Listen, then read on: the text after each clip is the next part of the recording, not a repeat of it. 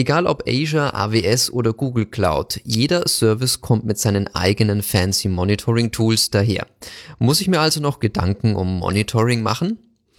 Nach längerer Pause willkommen zur dritten Ausgabe des Cloud Podcasts. Bei mir zu Gast ist Martin Hirschvogel, Projektmanager bei CheckMK. CheckMK ist eine der bekanntesten Business Monitoring Lösungen. Wie sind bei euch die letzten Wochen es eigentlich so verlaufen? Wird tendenziell jetzt eher mehr Monitoring betrieben oder weniger als noch vor der Krise? Was würdest du sagen? Also wir haben bei uns keinen Unterschied erkannt. Es ist letztendlich eigentlich wieder vor. Also ich glaube, das Thema Monitoring ist einfach so zentral in den Firmen angelegt, dass es dadurch eigentlich sich nicht ändert, ob jetzt eine große Krise ist oder nicht, weil es einfach ein wichtiges Tool ist oder eine wichtige Sache, die gemacht werden muss. Hast du da irgendwie so Insights? Also was wird denn am meisten eigentlich so gemonitort? Was sind denn so die wichtigsten Bausteine inzwischen so im Jahr 2020 zum Monitoring? Also wir merken, dass das Thema Netzwerke immer relevanter wird, zumindest für uns. Ähm, da haben wir einfach wahnsinnig viele Nachfragen, wo Leute sagen, hey, sie würden viel tiefer gerne in ihre Netzwerke reinsehen. Ähm, und natürlich das Thema Cloud und Container ist schon ein großes Thema. Du hast gerade das Stichwort Netzwerke genannt, also wir reden hier vermutlich auch eher so vom Firmen-Intranet, um das ein bisschen zu monitoren. Aber was sind da so die Ansätze? Geht es da wirklich mehr so drum zu wissen, welche Pakete huschen durchs Netz oder wo habe ich jetzt meine Flaschenhälse? Also es gibt ja zwei Sachen. Ähm, das ist das Einzige, was wir gerade schon merken durch die Corona-Krise, ist natürlich das Thema VPN-Monitoring. Ähm, viele Leute wollen halt wissen, ähm, haben deren VPNs gerade irgendwelche Probleme. Es ist ja so, dass natürlich am VPN sehr viel Verschlüsselung und Entschlüsselung vorgenommen wird, dass auf, sehr auf die CPU geht und ähm, das wird zum Beispiel gerade schon sehr stark angeschaut. Ansonsten im Netzwerkbereich, ähm, wo wir merken, dass es einfach viel ist, ist einfach generell wollen die Leute wissen, habe ich irgendwie ähm, Probleme in meiner Netzwerkinfrastruktur? Das heißt, haben irgendwie meine Switches ein Problem? Ähm, ist irgendwo einfach dort ähm, irgendein Patchkabel zum Beispiel kaputt, das eine ganz simple Sache, aber ähm, von dem muss ich halt Bescheid wissen. Ansonsten sitze ich eventuell in falschen Themen und ähm, versuche die falschen Probleme zu lösen, wenn ich nicht weiß, was ich eigentlich zu lösen habe. Also das heißt, die Switche werden eigentlich auch immer mehr, wahrscheinlich auch bei euch in der Firma, oder? Ja, also bei uns ist es, wir werden natürlich, wir werden als Firma relativ größer immer und haben natürlich überall die WLAN Access Points, haben natürlich viele ähm, ne, äh, Arbeitsplätze verkabelt. Ähm, das ist etwas, was man immer hat, egal wie sehr man in die Cloud geht. Man hat immer irgendwie eine Büronetzwerktechnik und die muss man natürlich irgendwie gewährleisten, dass die funktioniert. Und wo hängt dein Herz? WLAN oder LAN? Ich sitze in meinem WLAN. ich werde aber langsam gezwungen, dass ich ins ähm, LAN rübergehe. Das ist ja auch die stabile und traditionelle Lösung. Also Glückwunsch an dieser Stelle, dass du ins LAN wechseln darfst. Kommen wir doch mal zur Geschichte von CheckMK. Wie ging es denn eigentlich mit eurer Firma los? Ich muss es gestehen, ich spekuliere jetzt ein bisschen, ich bin nicht ganz genau informiert, weil ich eher so aus der Isinger-Richtung komme, aber ich glaube, ähm, bis, äh, CheckMK war ja auch ein Fork von Nagios, oder? Genau, das hat damals der Matthias Kettner, der Gründer von der Firma, hat 2007, glaube ich, angefangen, sich damit zu beschäftigen.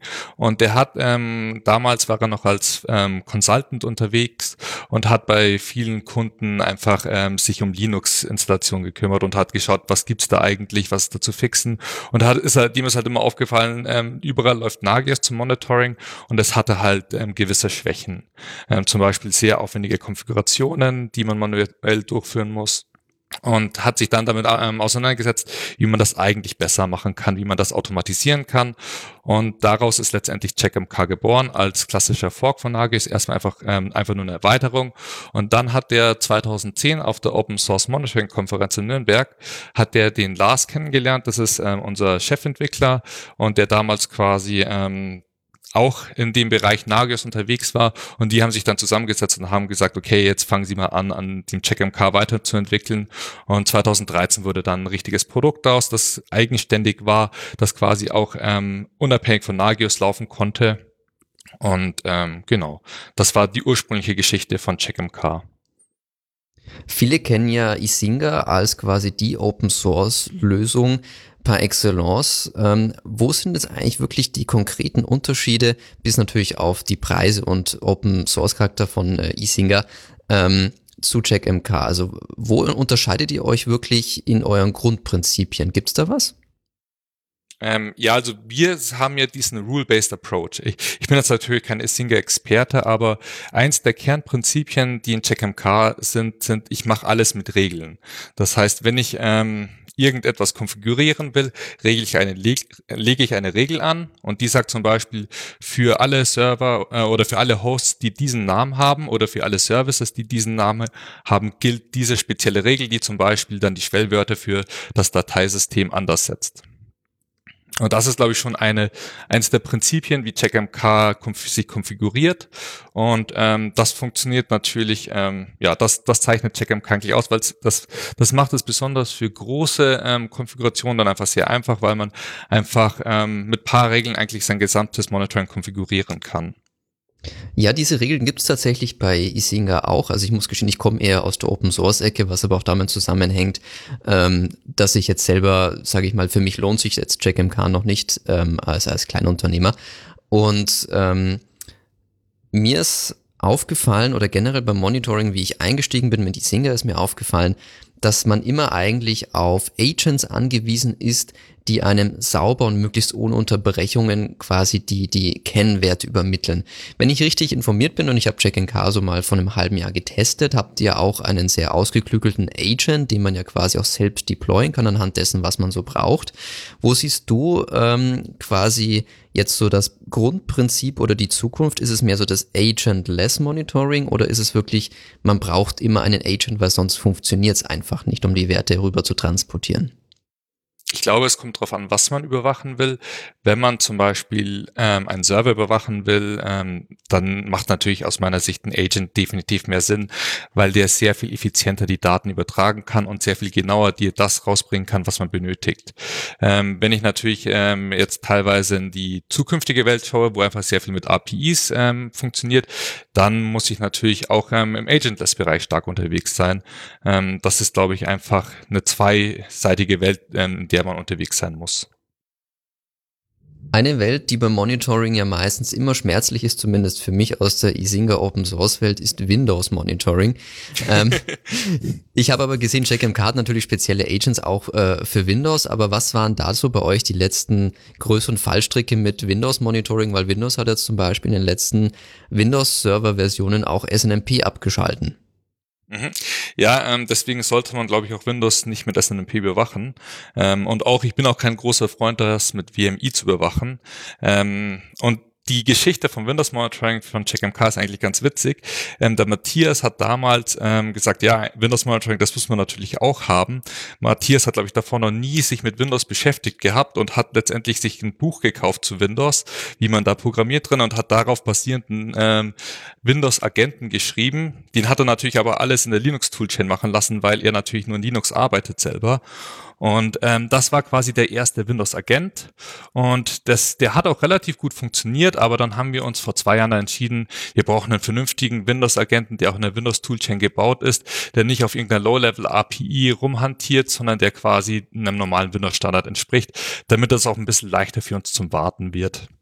Und das haben wir jetzt vor zwei Jahren gemacht. Ähm, jetzt mittlerweile ähm, ist der seit einem Jahr auch live. Also wir haben ein Jahr lang daran entwickelt, dass der quasi wirklich gut wurde. Ähm, haben da auch einen Windows-Spezialisten uns geholt, der das gemacht hat und haben mittlerweile seit ähm, einem Jahr wirklich diesen neuen Windows-Agenten, der sehr stabil läuft, wo wir sehr wenige ähm, Bugs gemeldet bekommen, wo wir sehr wenig irgendwie dran fixen müssen, wo wir selber ein bisschen überrascht waren, dass der echt so gut funktioniert und ähm, das ist für uns, ähm, ja, zumindest ein Problem fällt weg und ähm, hat uns sehr gefreut, dass das so gut geklappt hat. Aber das heißt, ihr seid quasi auch wirklich äh, Linux-Jünger, wenn ich das so ein bisschen zwischen den Zahlen raushöre. Wie seht ihr denn das inzwischen? Merkt man jetzt, dass der Trend mehr wieder zu Windows-Servern geht oder ist es immer noch sehr stark ein Linux-Umfeld, wo auch CheckMK agiert? Was habt ihr da so für Insights? Mhm.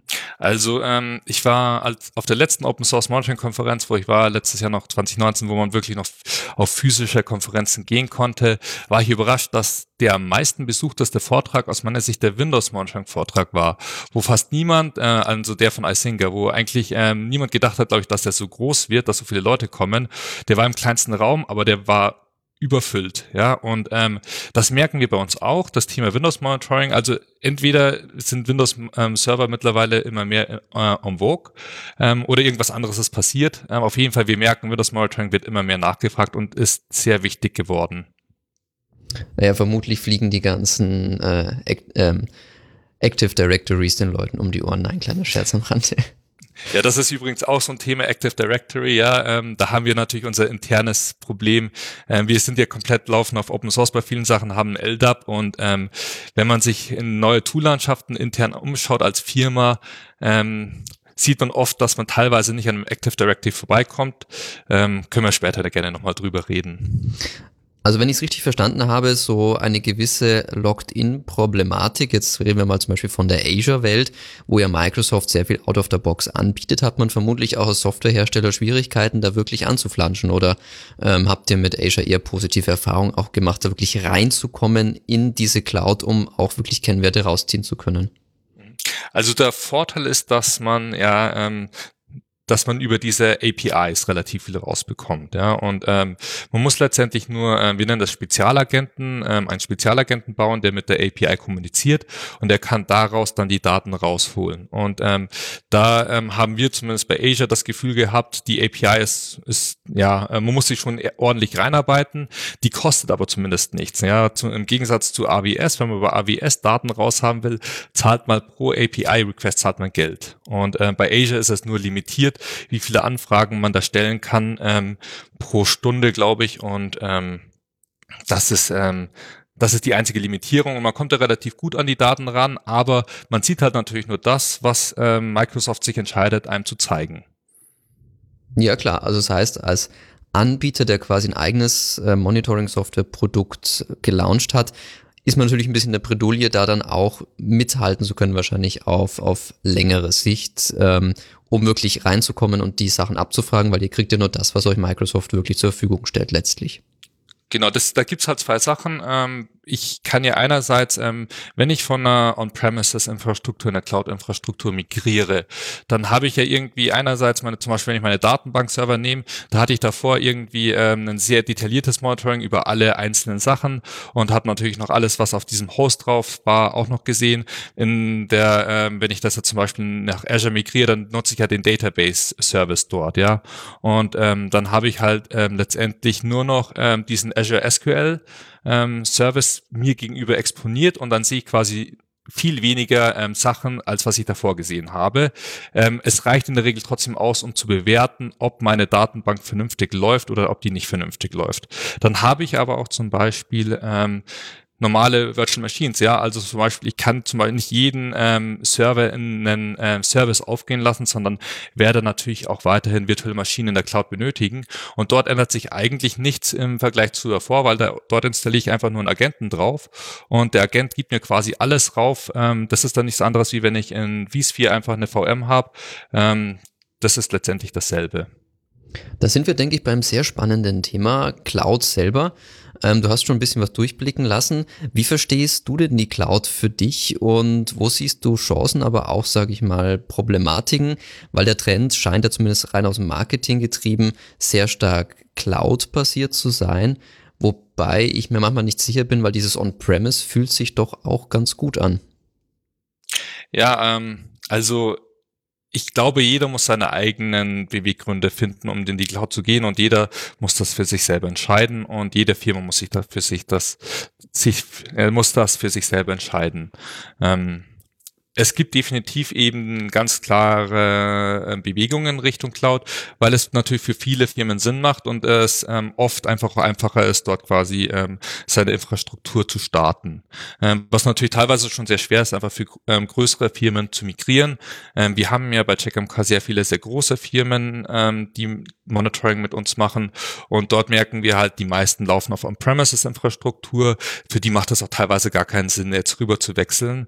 Und wenn wir irgendwie teilweise Projekte sehen, wo Firmen rüber migrieren, dann ist es teilweise auch einfach nur eine Migration von ihren On-Premises-Server in ähm, VMs in der Cloud, was natürlich auch nicht unbedingt ideal ist. Das heißt, ähm, das ist, glaube ich, einfach, ähm, für jede Firma muss das für sich selber entscheiden. Es gibt Vorteile davon. Ähm, es gibt natürlich auch irgendwie ähm, Also wir bei uns, wir sind halt auch gemixt bei uns, was wir halt haben. Wir haben Teile in der Cloud, wir haben Teile on-premises. Man muss am Ende, glaube ich, einfach eine hybride Infrastruktur haben und sich entscheiden, wo tue ich einfach mal welche Workloads deployen. Siehst du Probleme ähm, bei den Cloud-Produkten oder generell bei dem Trend so stark in, sage ich mal, die Cloud zu gehen, was ja im Grunde nichts weiter heißt, als zu, weiß ich nicht, AWS, Google Cloud oder Microsoft zu gehen und damit eigentlich nur bei einem der drei Anbieter zu sein? Ja, also ich bin ähm, kein Freund davon, dass man komplett abhängig ist. Deswegen würde ich zumindest das mir so aufsetzen, dass ich zumindest die Möglichkeit habe, zu einem anderen zu wechseln oder auf ähm, zwei Cloud-Anbietern oder irgendwie das gemixt zu betreiben. Ja, weil ansonsten sehe ich halt für mich persönlich ähm, einfach ähm, das Risiko, dass ich komplett abhängig bin von einem Anbieter. Gibt es denn die Möglichkeit mit CheckMK, dass ich auch sagen kann, äh, und Schnipp, da ist das Azure ähm, VM-Image für CheckMK, ich fahre das hoch und die Sache ist geritzt oder wie geht ihr mit diesem Thema um? Also wenn man, du sprichst davon, ähm, CheckMK in der Cloud zu betreiben, oder? Genau, also auch in Richtung, weiß ich nicht, Terraform, dass man sagen kann quasi, ich kann ähm, die CheckMK-Installation in einer Cloud, sei es jetzt AWS, Azure oder Google Cloud, automatisiert einfach ausrollen. Ist das schon so ein Ding, wo ihr sagt, ja, da sind wir gerade dran, das haben wir schon, oder folgt das noch? Genau, wir haben uns das für nächstes Jahr vorgenommen, ehrlich gesagt. Ähm, aktuell kann man halt einfach nur Checkr kann im Docker ähm, hochfahren. Ähm, ähm, das kann man machen, muss man nicht. Ähm, aber quasi dieses wirklich native in ähm, Azure einfach ein Image zu haben oder ein AWS ein Image zu haben, dass ich dann einfach damit ausrolle und dann habe ich meinen Server dort. Das haben wir noch nicht, aber das haben wir zumindest bei uns auf der Roadmap.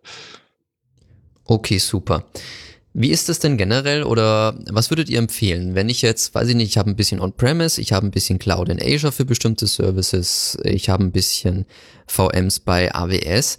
Ähm, wie ist das Prinzip von CheckMK da geartet? Sagt man dann, okay, dann hole ich mir einen Satelliten, der in der AWS läuft, einen Satelliten, der bei Azure läuft und noch einen, der dann On-Premise alles zusammenhält? Oder wie würde man so etwas mit CheckMK durchplanen? Mhm. Also das kann man eigentlich ähm, relativ gut so machen, wie du es gerade selber gesagt hast.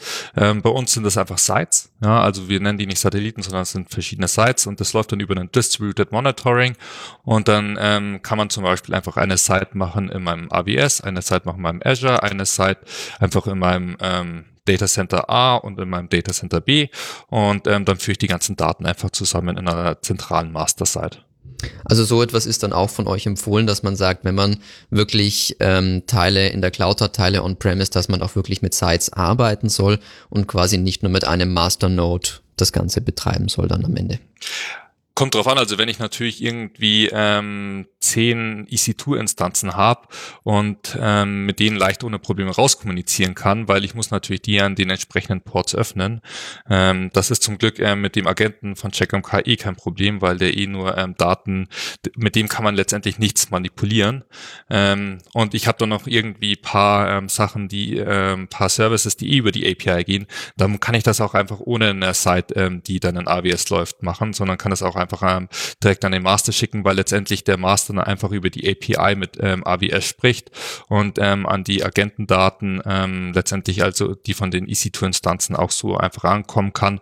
Und in der Regel sollte es keine Latenzprobleme geben. Das hängt natürlich darauf an, in welchen ähm, Größen ich unterwegs bin. Ne? Wenn ich auf einmal irgendwie Richtung 1000 ähm, EC2-Instanzen bin, dann sollte ich mir wahrscheinlich schon überlegen, eine Check-MK-Site in AWS auch zu hosten. Okay, also für 10 EC2-Instanzen wird es sich quasi noch nicht lohnen. Aber du hast gerade einen sehr wichtigen Stichpunkt angesprochen, IT-Security.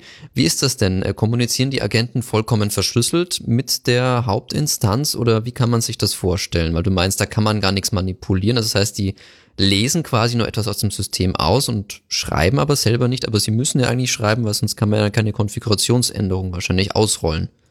Genau, also ähm, der CheckMK-Agent selber an sich, der macht gar nicht so viel, der offeriert quasi nur die Daten auf dem Port, ja.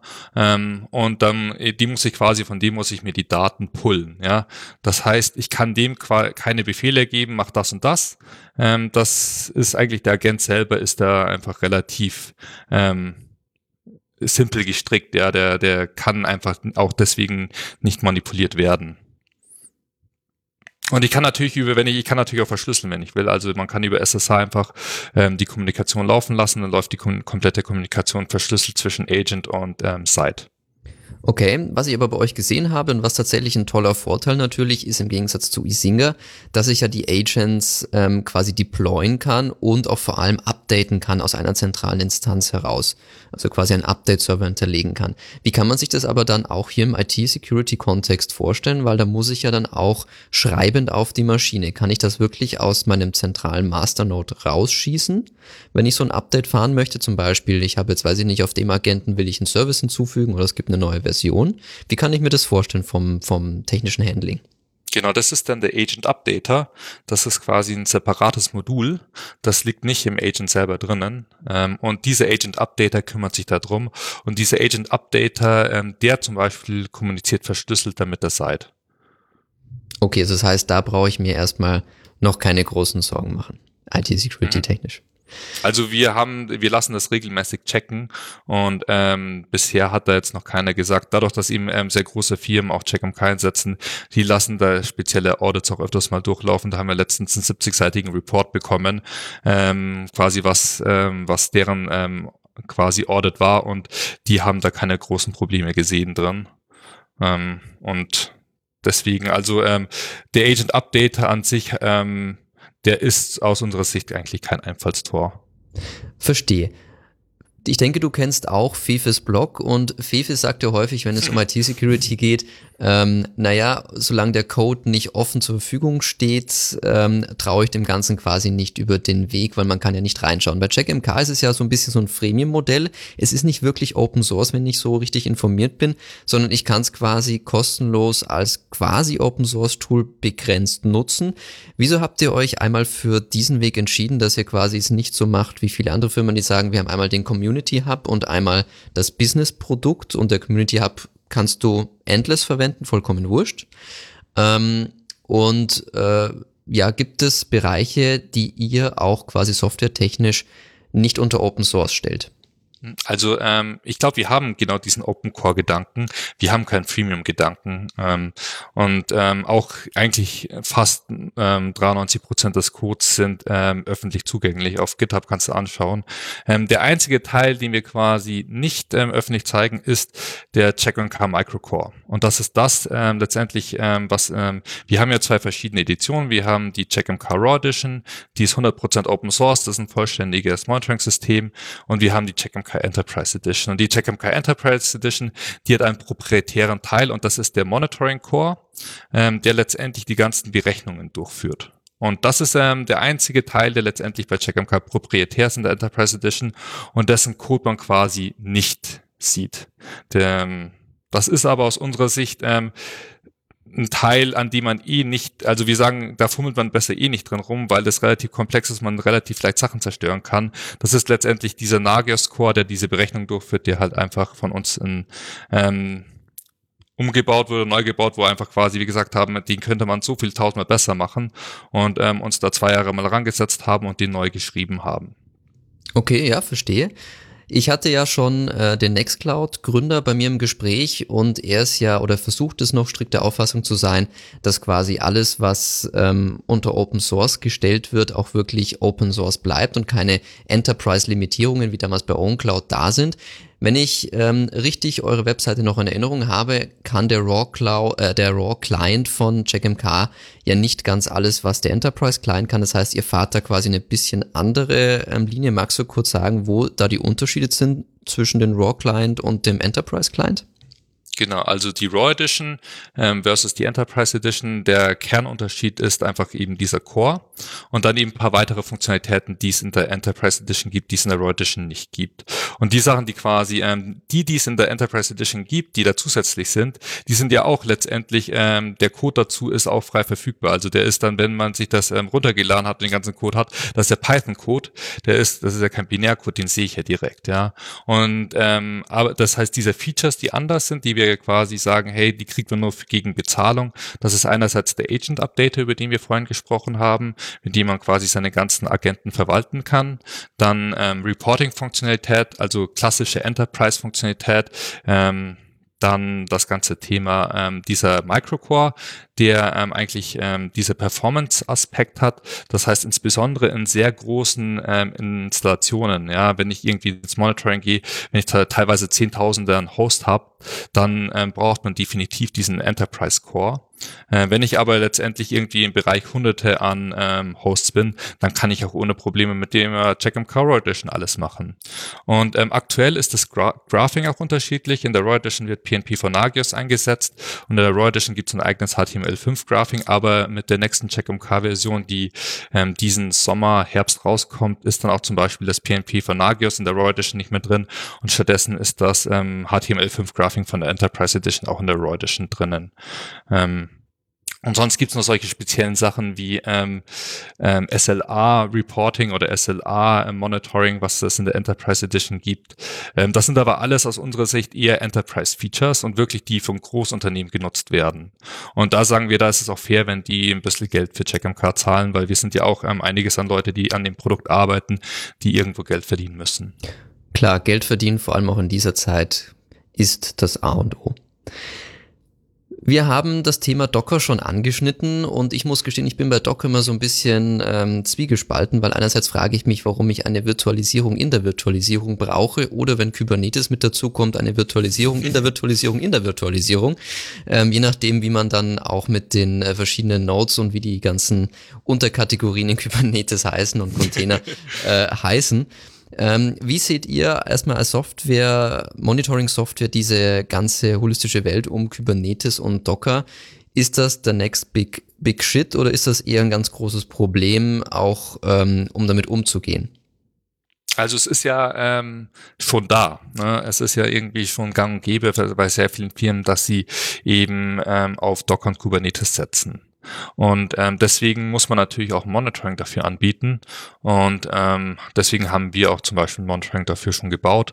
Ähm, das macht natürlich ähm, kommt ein paar Schwierigkeiten mit, mit denen man umgehen muss, wo wir auch erstmal lernen mussten, wie man das am besten löst, weil ähm, in der klassischen IT-Infrastruktur ähm, habe ich ja ähm, langlebige Hosts. Sachen, die ähm, eigentlich nicht im Minuten- oder Stundentakt runtergehen und nicht mehr da sind, sondern Sachen, da, mein Server ist halt mal da, ist da und der geht halt auch nicht weg.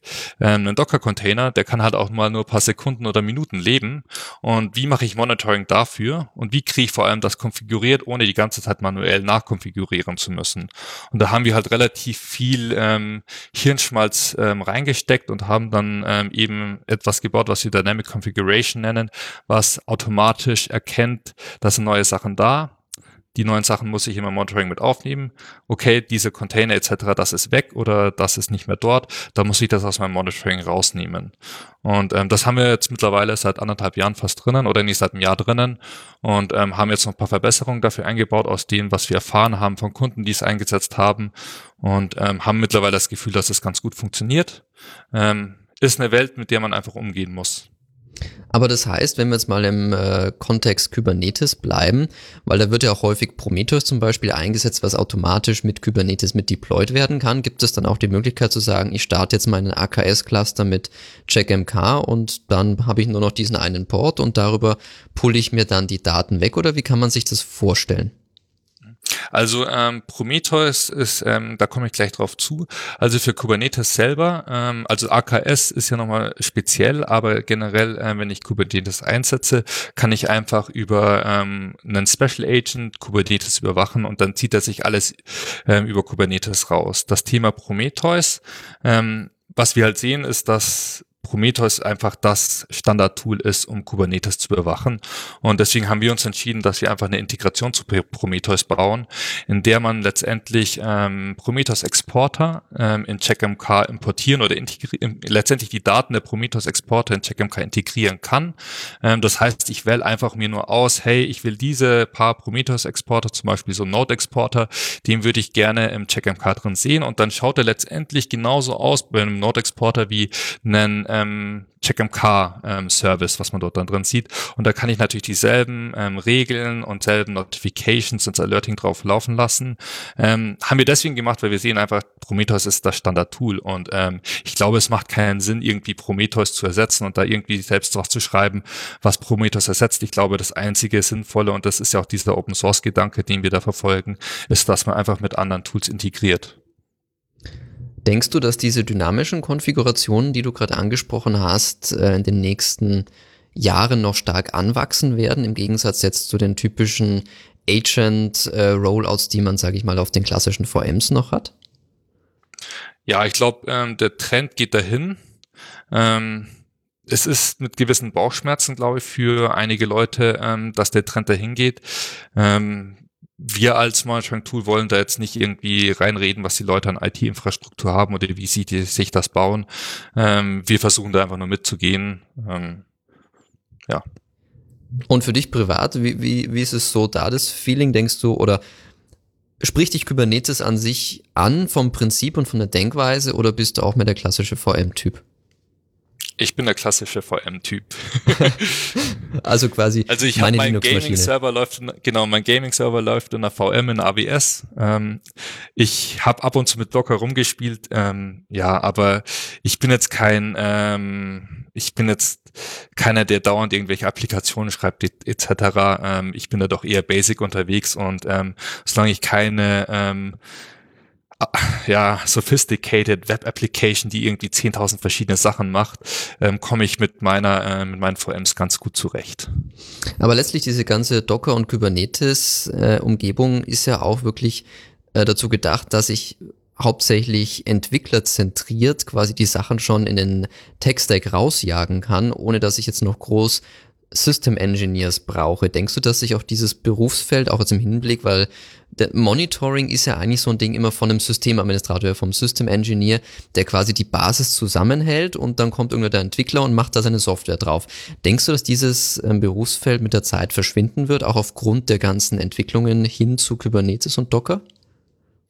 Ich glaube nicht. Ich glaube, ähm, was sich insbesondere ändert, ist, dass ähm, diese Berufswelten näher zusammenwachsen. Ja, ich meine, nicht umsonst sagt man DevOps, ja. Und ähm, der der System Engineer an sich, den wirst du trotzdem benötigen, weil insbesondere in diesen ähm, dynamischen Welten merkt man, ganz viel läuft einfach schief. Ja, ganz viele Sachen sind, ähm, da hat man einfach das Paradigma, ja, das funktioniert auf jeden Fall etc. Aber dann am Ende merkt man, oh, da sind doch ganz viele Sachen, die nicht so funktionieren, wie man sich das das wünscht und wurde man dann ähm, als ähm, Operator dann doch irgendwie ganz viele Sachen fixen muss. Und deswegen glaube ich nicht, dass es sich von, ähm, egal was uns Marketing etc. verspricht, dass man, dass ähm, man irgendwann ohne Operations auskommen wird. Ja, das, das kann ich mir fast nicht vorstellen. Ähm, wir merken eher, dass es einfach relevanter wird sogar, aber dass es einfach viel mehr näher an die Entwicklung rangeht. Ja, zum Stichwort, ähm, da geht viel mehr schief, kann ich dir recht geben. Ich hatte auch schon meinen Spaß mit AKS, aber als System Engineer fragt man sich dann dennoch, ähm, warum denn so kompliziert, wenn es auch einfach eine VM täte. Aber das ist ein anderes Thema. Was sind denn so die nächsten geplanten Features oder, oder Grundpfeiler, die ihr euch jetzt in den nächsten Jahren gesetzt habt oder nur im nächsten Jahr, wenn es um die Weiterentwicklung von CheckMK geht? Mhm. Also eins der Kernthemen ist für uns eben ähm, Netzwerkmonitoring. Da haben wir uns zusammengetan mit Entop. Ähm, das ist ähm, eine Open Source ähm, Open Source Projekt, Open Source Firma aus Italien und die äh, Network Flow Monitoring machen. Und äh, mit denen haben wir ähm, letztendlich ähm, jetzt eine Integration gebaut, dass ich die Daten aus dem Entop direkt im CheckMK sehe, dass ich quasi äh, Network Flow Monitoring auch ähm, über Entop mit CheckMK machen kann. Ähm, das nächste Thema, das große, ist eben Prometheus. Da wollen wir noch viel weiter gehen. Ähm, aktuell haben wir ähm, drei Exporter integriert. Man kann PromQL Queries aus CheckMK heraus an Prometheus schicken ähm, und dann letztendlich die Ergebnisse als Service in CheckMK sehen. Aber da geht auf jeden Fall auch noch wesentlich mehr. Ähm, dann bauen wir aktuell, haben wir intern ein riesiges Thema. Wir migrieren von Python 2 auf Python 3. Ähm, wir haben 700.000 Zeilen Code. Ähm, das ist hoffentlich dann diesen Sommer ähm, vollendet, das Projekt ähm, Migration Python zu Python 3. Ähm, das war auf jeden Fall ein größerer Aufwand. Dann bauen wir ähm, mehr Richtung Automatisierung, also bauen aktuell eine REST-API, die ähm, früher oder später die aktuellen CheckMK-APIs ersetzen wird. Ähm, und ähm, das Thema Check-Entwicklung, ja, ähm, viele der Checks, die man aktuell entwickelt, sind auf einer API, auf einer internen API geschrieben oder eine interne API nutzen, die relativ alt mittlerweile ist. Da haben wir jetzt eine neue gebaut und ähm, dann ähm, soll letztendlich, die nennen wir die Check-API und ähm, über die läuft dann letztendlich das ganze ähm, Check-Development hoffentlich wesentlich einfacher. Ähm, jetzt muss ich überlegen, was sind noch so Themen. Ähm, ja, ein sehr, sehr großes Thema ist UX. Ähm, du hast ja CheckMK vor ein paar Monaten mal installiert. Ähm, uns ist aufgefallen, dass CheckMK schon ähm, wesentlich komplexer geworden ist wie vor fünf, sechs Jahren, einfach dadurch, dass immer mehr Features dazugekommen sind. Und deswegen haben wir uns einfach mal jetzt rangesetzt und bauen einfach ähm, die Art, wie man ähm, mit dem Produkt umgeht, um. Das heißt, ähm, wo sind die, wie ist die Benutzerführung, was für Menüs habe ich, das bauen wir gerade alles um. Ähm, und da wird es natürlich dann auch nach der nächsten Version, also nach der 1.7 weitergehen, ähm, dass wir dort weiterarbeiten. Das klingt auf jeden Fall sehr spannend. Ähm, du hast ein Thema angesprochen, das wir heute noch gar nicht hatten, und zwar, wie man denn eigentlich so die Zukunft der Check-Notifications sieht oder generell die Handhabung, weil klar, ein Monitoring-System sagt mir quasi eher so das What, ja, also weiß ich nicht, CPU ist hoch. Aber dieses So What, das ist ja manchmal so ein bisschen dann trotzdem ein richtiges Gefriemel, bis man dann die richtige Information kommt. Wie seht ihr das? Ähm, wenn so eine Check-Notification rausgeht, ist es noch irgendwie on vogue, dass man mit E-Mails arbeitet? Geht das schon in Richtung Slack-Integration? Und muss sich vielleicht CheckMK oder generell ein Monitoring-System auch schon in Richtung Selbstlösung mit einer, weiß ich nicht, KI zum Beispiel, dem Problem widmen? Also vorqualifizieren? Ja, es gibt da, glaube ich, ähm, drei verschiedene ähm, Themen, die man ansprechen kann. Das eine ist, wie benachrichtige ich raus? Ähm, idealerweise integrierten Monitoring-Tools sich in Workflows rein. Ja, wenn ich jetzt zum Beispiel schon ServiceNow oder ähm, PagerDuty oder was auch immer nutze und damit letztendlich meine ganzen äh, Benachrichtigungen manage und mein Incident Management mache, dann sollte ich als Monitoring-Tool damit integrieren. Ja, ähm, man muss ja nicht irgendwie die Arbeit doppelt machen. Ja, und ähm, bei CheckMK die meisten Incident Management Tools integrieren wir Slack zum Beispiel kann man auch seine Benachrichtigungen rausschicken. Ich glaube, das klassische ähm, E-Mail-Benachrichtigung ist immer noch wichtig, aber ähm, ich glaube, wenn man nur das macht, ist es einfach zu wenig. Ähm, das zweite, was du angesprochen hast, ist ähm, direkt quasi irgendwie, es sind zwei Sachen, also einmal Self-Healing, ja, ähm, und das dritte ist ähm, letztendlich diese ganzen KI-Sachen.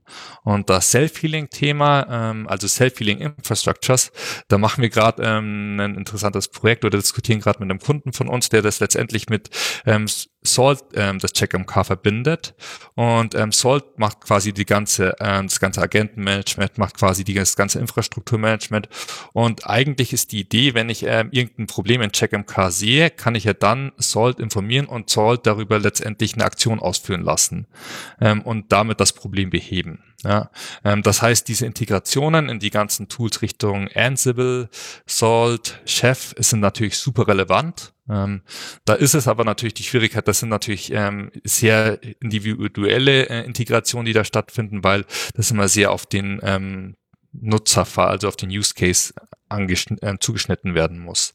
Das dritte Thema ist ähm, quasi AI oder AI Ops oder KI, wie man auch immer das nennen will, ähm, die Stärke von Analytics im Monitoring. Das ist natürlich ein Thema. Ne? Man hat so viele Daten da drinnen ähm, im Monitoring, da muss man irgendwas machen. Ja, den ersten Schritt, den wir jetzt gegangen haben, sind, dass man einfach ähm, jede Metrik irgendwie vorhersagen kann, dass man irgendwie eine Prädiktion in die Zukunft davon machen kann.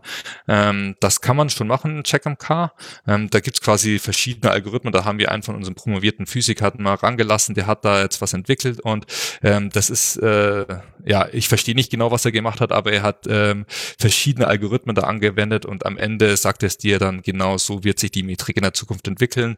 Und damit kann man dann sowas wie Capacity Management machen, aber wir sehen da eigentlich, ähm, der große Bereich ist irgendwie ähm, Sachen zu korrelieren einerseits, kann ich, weil ich habe ja sehr viele Daten im Monitoring drin, kann ich irgendwie, wenn zum Beispiel ähm, ich irgendein anomales Verhalten in einer Metrik sehe, sehe ich das auch in anderen und kann damit eventuell korrelieren und dem Nutzer einen Hinweis geben, hey, schau dir doch das noch an etc. Und das andere Ding drumherum ist Dependency Mapping, ähm, beziehungsweise diese Dependencies zu identifizieren. Da arbeiten wir auch aktuell dran. Da ist es nicht ganz schön, dass wir eben mit NTOP integrieren, weil wir darüber sehr viel über Netzwerkkommunikation rausfinden. Und darüber kann man sagen, hey, ähm, wenn ich auf Host A ein Problem habe und Host A natürlich sehr viel mit Host B spricht oder ähm, auf Host B eine Applikation läuft, die etwas mit Host A zu tun hat, dann sollte ich mir eventuell die beiden Sachen zusammen anschauen, weil eventuell das Problem dort ist. Dieses Dependency Dependency Mapping oder Dependency Detection ist auch so ein größeres Thema, an dem wir gerade sitzen. Wow, das klingt nach sehr vielen spannenden Bereichen. Ich musste es nur gerade richtig schmunzeln, als du gesagt hast, ähm, du weißt jetzt auch nicht so genau, was diese Algorithmen machen, aber the magic happens so quasi. Ja. Und am Ende war Skynet geboren, ein kleiner Scherz.